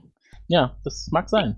kann mich daran erinnern, dass bei der letzten Besprechung mit Gregor und Raphael wir eigentlich den Großteil der Zeit blöd gegibbelt haben, weil wir echt nicht wussten, worüber wir reden sollen. War das die Beschreibung, wo er geschrieben hat, er hat das nicht gesehen und, und gelesen, aber er schreibt jetzt einfach Shownotes zu einem Thema, was er eigentlich nicht einstufen kann? Das waren meine Lieblings-Shownotes. Ja, bei der letzten Folge war es, glaube ich, noch drastischer. Bei unserer hat er schon mal gesagt, ey, ich weiß nicht, was ich schreiben soll, aber da ging es, glaube ich, noch halbwegs. ja gut, dann, also heute sollte er es tun. Äh, vielleicht schaut er sich die Folge ja auch an und stellt fest, oh verdammt, über die hätte ich auch sprechen sollen. Aber ansonsten hatten wir heute noch eine besondere Situation und ich möchte auf jeden Fall unserem Zuhörgast, der sich einen Zuhörauftritt bei uns gewonnen hat, äh, die Möglichkeit geben, auch vielleicht ein Wort dazu zu sagen, wie dir, lieber Kosch, ich nenne dich jetzt Kosch, weil ich nicht weiß, ob du mit echtem Namen auftreten möchtest, die Folge Crusade gefallen hat. Okay, gut, dann gebe ich auch noch meinen Senf mit dazu. Hm?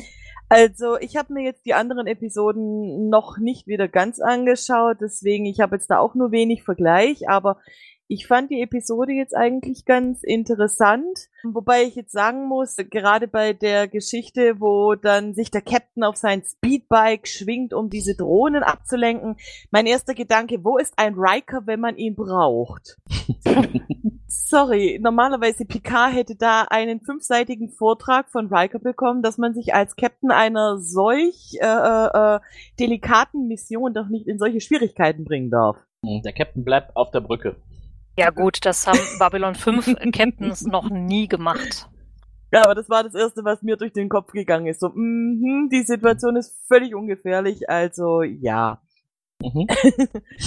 Gut, ähm, das jetzt äh, am Schluss hin mit dem, dass er da die Raumschiffe abgeschossen hat, hatte ich jetzt allerdings ein bisschen anders wahrgenommen, weil ich hatte erst so das Gefühl, hier wollte der Captain erstmal sicher gehen, dass er in Anführungsstrichen für sein Nö, machen wir nicht, hier nicht direkt mit die, äh, dass die Schiffe ihn nicht direkt angreifen, wollte er erstmal dafür sorgen, dass die Schiffe selbiges nicht mehr tun können. Mhm. So, in dem Fall, Angriff ist die beste Verteidigung. Wenn ich dem jetzt sage, so, nö, du, ganz ehrlich, eure Art gefällt mir nicht, schmiert euch das mal in die Haare.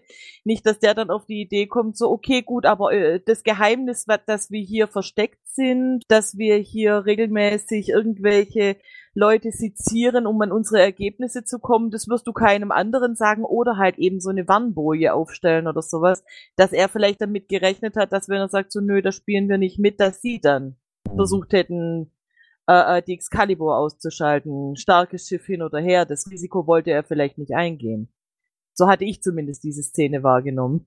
Mhm. Hm, ja, das kann man bestimmt so sehen. Ich finde halt, diplomatisch ist es nicht. Also man führt keine Friedensverhandlungen, indem man erstmal sicherheitshalber die Armee der anderen komplett dezimiert. Definitiv nicht unbedingt so äh, die diplomatische Form, nee, aber wie man gerade schon festgestellt hat, Diplomatie kriegt man ja auch nur selten.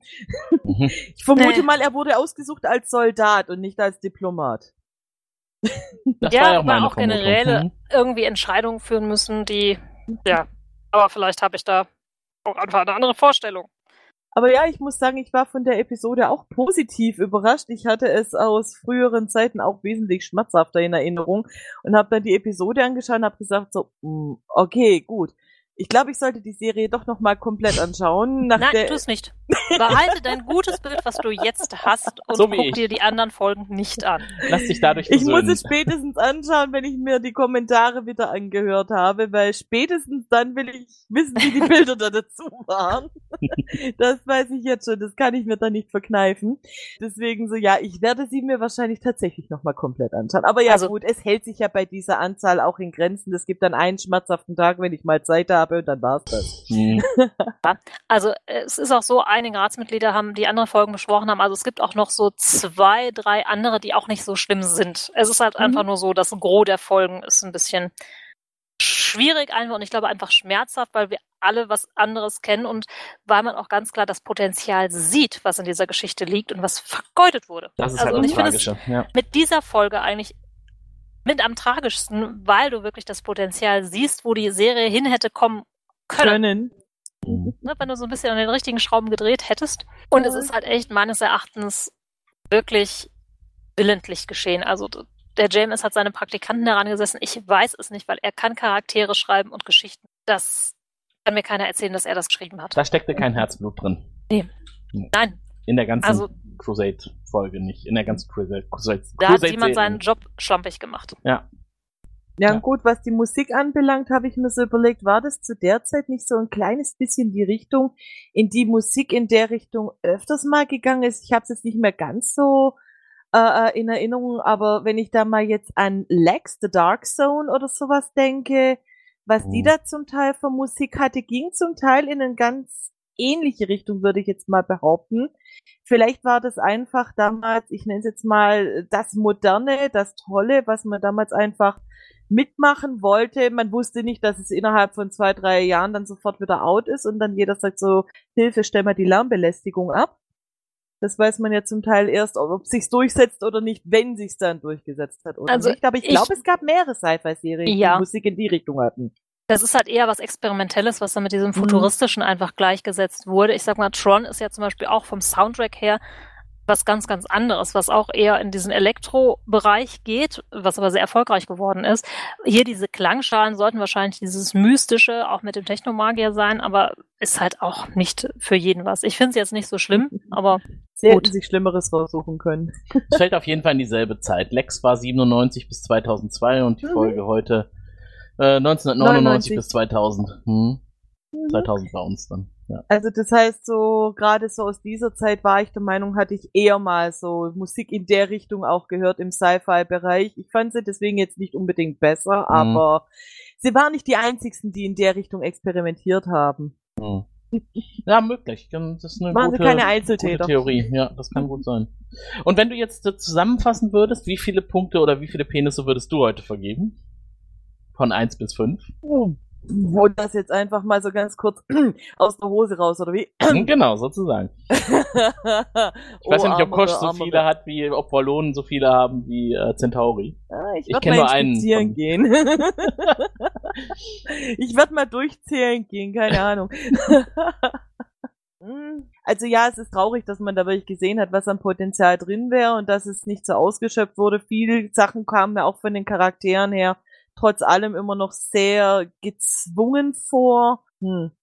Nachdem es das erste Mal ist, dass ich bewerten darf, ähm, hm. Gibst du eine wohlwollende Bewertung, oder? bin ich gerade im Überlegen. Einfach auf der Tatsache beruhend, dass es nicht so schmerzhaft war, wie ich es eigentlich erwartet hatte. Eine versöhnliche Bewertung von Kosch, das wär's doch. ich habe die anderen nicht gesehen. Ich gebe jetzt tatsächlich, ich müsste es mit, wenn ich es mit Babylon 5 direkt vergleiche, dann wird es schwieriger, aber wenn ich da jetzt einfach Bewertung mal ist so ein dreischneidiges Schwert. Bewertung ist in der Hinsicht auch ein dreischneidiges Schwert. Also nehmen wir einfach mal die drei Penisse mit raus, dann eins, zwei, ja, okay. Vielleicht hätte ich noch ein paar mehr gehabt, aber nein. Nicht für diese Runde. dann schließe ich mich einfach der Runde an. Ich war jetzt gerade auch so im Überlegen, so drei, dreieinhalb, aber manche Sachen wären ja gerade mal zwei wert gewesen. Die Hm. doch zum Teil eher krückige CGI kann man noch nicht einmal mit dem Jahre 2000 erklären. Ach, ich fand die Also- eigentlich ganz, ganz rührend. Also, also für Crusade-Verhältnis war das Mhm. auf jeden Fall schon ziemlich gut. für Mhm. Crusade. Hm. Relativ, also dieses, wie hieß dieser, dieser Avatar, den sie da vom Der Homun- Homunculus.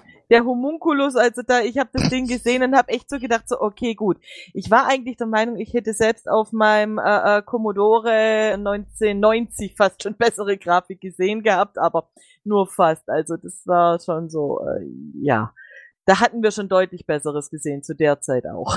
Ja, der Homunculus war ein Tiefpunkt, was die Darstellung angeht, aber von der Idee her war er sehr gut. Die Stadt war gut, der Homunculus war das Gegenstück da dazu. Man musste wohl so beides in eine Episode reinbringen. Vermutlicherweise hat die Stadt dann beim Rendern so viel Zeit verbraucht, dass für ihn dann so, Hilfe Leute, wir haben nur noch einen Tag Zeit, also bitteschön, Ja. nehmt alles raus, was das Ding irgendwie menschenähnlich erscheinen lässt, außer Arme, Kopf und Beine und dann gibt mal Gas, das Ding muss noch raus und wir sehen, was da dabei rausgekommen ist. Also äh, selbst Odo hatte seine Form besser unter Kontrolle. Ja, Also, das, das ja, kann drei. gut sein. Ja, Drei. vielleicht. Ich, ich, ich gehe mit den drei einig. Hervorragend. Ja, wenn ihr auch mal äh, mit dabei sein wollt, wenn wir live aufnehmen und vielleicht auch vorher und nachher noch kurz mit uns plauschen, könnt ihr mal in unsere Patreon-Perks reingucken, denn die liebe Kosch unterstützt uns da total fleißig. Da sind wir auch super mega dankbar dafür, weil nur dank Patreons können wir da auch unsere Freizeit dauerhaft weiter reinstecken. Kleine und, äh, Korrektur, es sind inzwischen Vereinsmitglieder, Mary. Patreon haben wir gar nicht mehr. Wir haben nur noch Vereinsmitglieder. Und dafür gibt es eine Spendenquittung. Mhm. Ja, dann also- ist Kosch Vereinsmitglied. Genau. Und das ist ja noch viel, viel toller, oder? Also Bab Babcon Vereinsmitglied sollte einfach jeder sein, finde ich. Und jeder, der es noch nicht ist, weiß nur noch nicht, dass es sein könnte. Ja, vor allem da der Babcon e.V. sich auch mehr noch in alle Richtungen der Science Fiction ein bisschen ausbreiten wird. Aber dann können wir äh, heute mal einen Schlussstrich ziehen, glaube ich, ne? Unter diese wunderbare Folge und äh, uns verabschieden und hoffen, dass alle, die heute zugehört haben, auch beim nächsten Mal wieder mit dabei sind, wenn es an die Die nächste Folge von Crusade geht und dann nur noch drei bis zum Ende sind. Ich bin mal gespannt, wer dann dabei sein wird. Bis dahin, habt Macht's eine gut. schöne Zeit. Ciao. Genau, tschüss. Du findest den Grauen Rat im Internet unter www.der-graue-rat.de, unter facebook.com slash grauerrat und at graurat bei Twitter.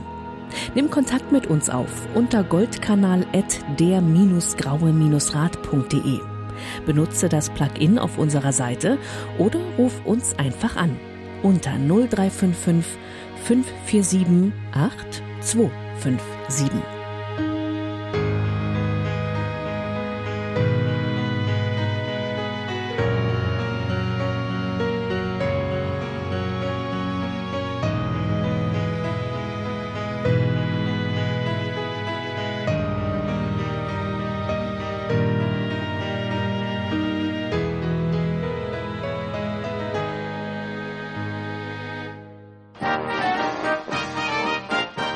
Produktion des Podcast Imperiums.